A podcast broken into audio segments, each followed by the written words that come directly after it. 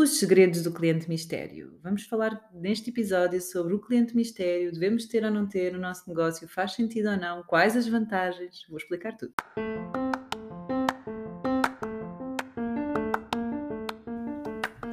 Olho para a Coisa com Ana Gonçalves, o podcast para profissionais de saúde empreendedores que querem criar ou ter um negócio de sucesso. Conversas informais e descomplicadas sobre os desafios de ter um negócio na área da saúde.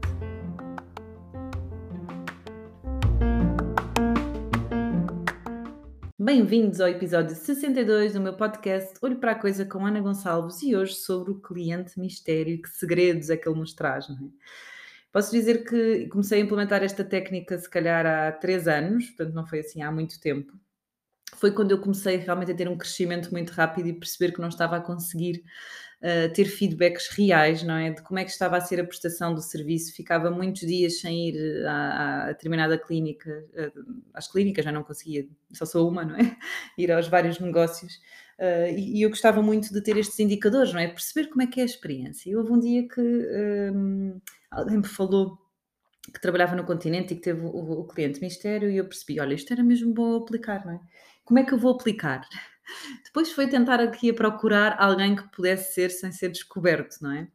Depois, olha, conclusões, percebi que na nossa área, então na área da fisioterapia, é facílimo porque as pessoas uh, todas adoram nem que seja fazer uma massagem, não é? Uh, e, e é fácil encontrar mas nós temos que também formar o cliente mistério, não é? Ter estratégia. Ao início eu não tinha, dizia, olha só como é que correu. E eles, ah, correu bem, correu mal. Até que eu percebi, ok, mas o que é que eu, correr bem ou correr mal era tudo muito abstrato, não é? Eu precisava de algo mais concreto. Então comecei a listar aquilo que eu queria saber, não é? Olha, como é que é na sala de espera? Será que o ambiente está bom? Não há muito barulho? Está limpo? São simpáticos? Dentro do gabinete, será que se apresentam? Portanto, isto foi muito importante para a descrição do que é que eu queria que a experiência, esta jornada do cliente fosse perfeita, não é? E eu avaliar uh, alguns pontos uh, dessa experiência, não é? Como é que foi o pagamento, a facilidade para pagar, para remarcar, uh, portanto, recomendaram novos serviços ou não. Portanto, aqui dependendo de, de, daquilo que nós queremos realmente avaliar. Qual foi o erro que eu cometi? Passei de não fazer perguntas a fazer um inquérito pai de 40 perguntas.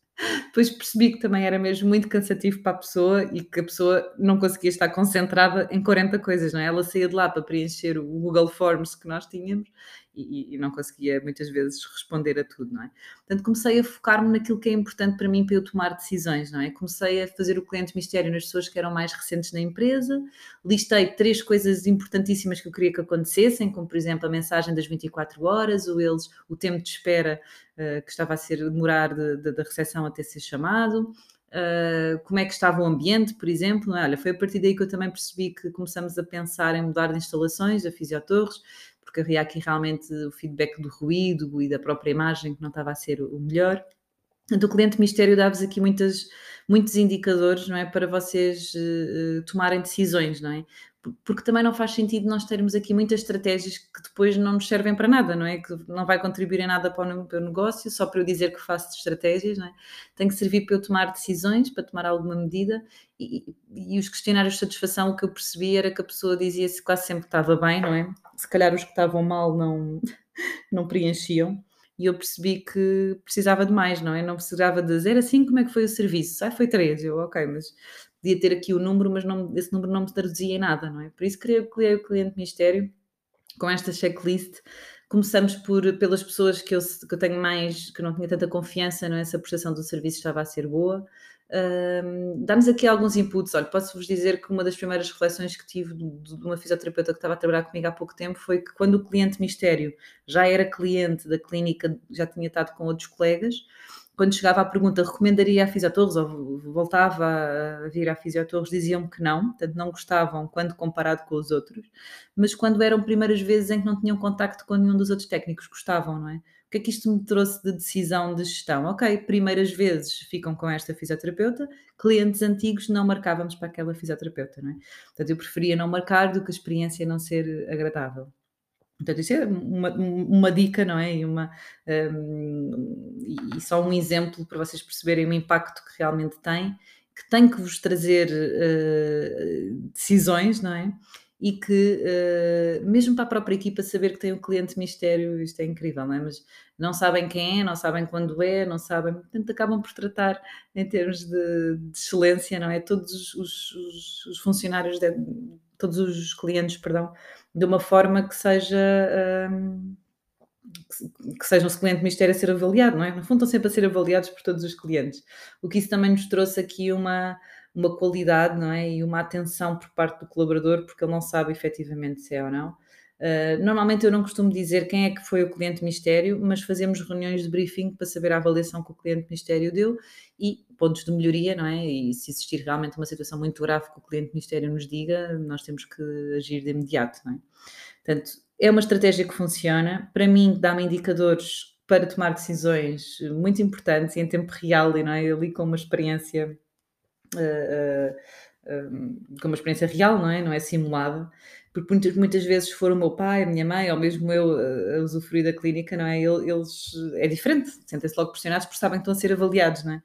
Portanto, é muito engraçado conseguir perceber, perdão, como é que funciona aqui esta história do cliente mistério e estes feedbacks que nós temos. Depois perceberem que uh, vão querer aquele, muita informação e o cliente vai ter que, o cliente mistério vai ter que se focar em três ou quatro pontos que vocês queiram avaliar, porque senão realmente são mesmo muito pontos, muitos pontos.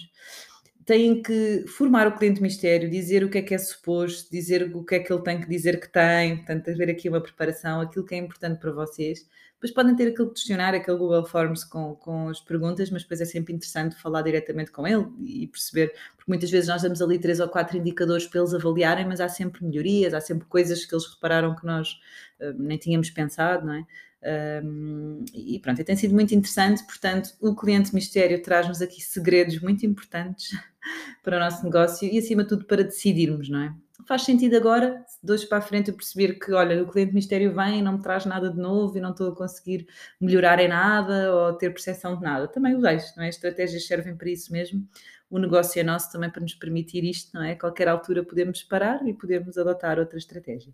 Até agora tem funcionado, principalmente quando temos negócios em que nós não conseguimos lá estar a tempo inteiro, em conseguimos ter aqui informações realmente aquilo que nós pretendemos, não é? Na qualidade, entrega do serviço está a ser feito. Por isso, boas reflexões para o cliente mistério e temos encontro marcado para a semana. Até lá, bons negócios!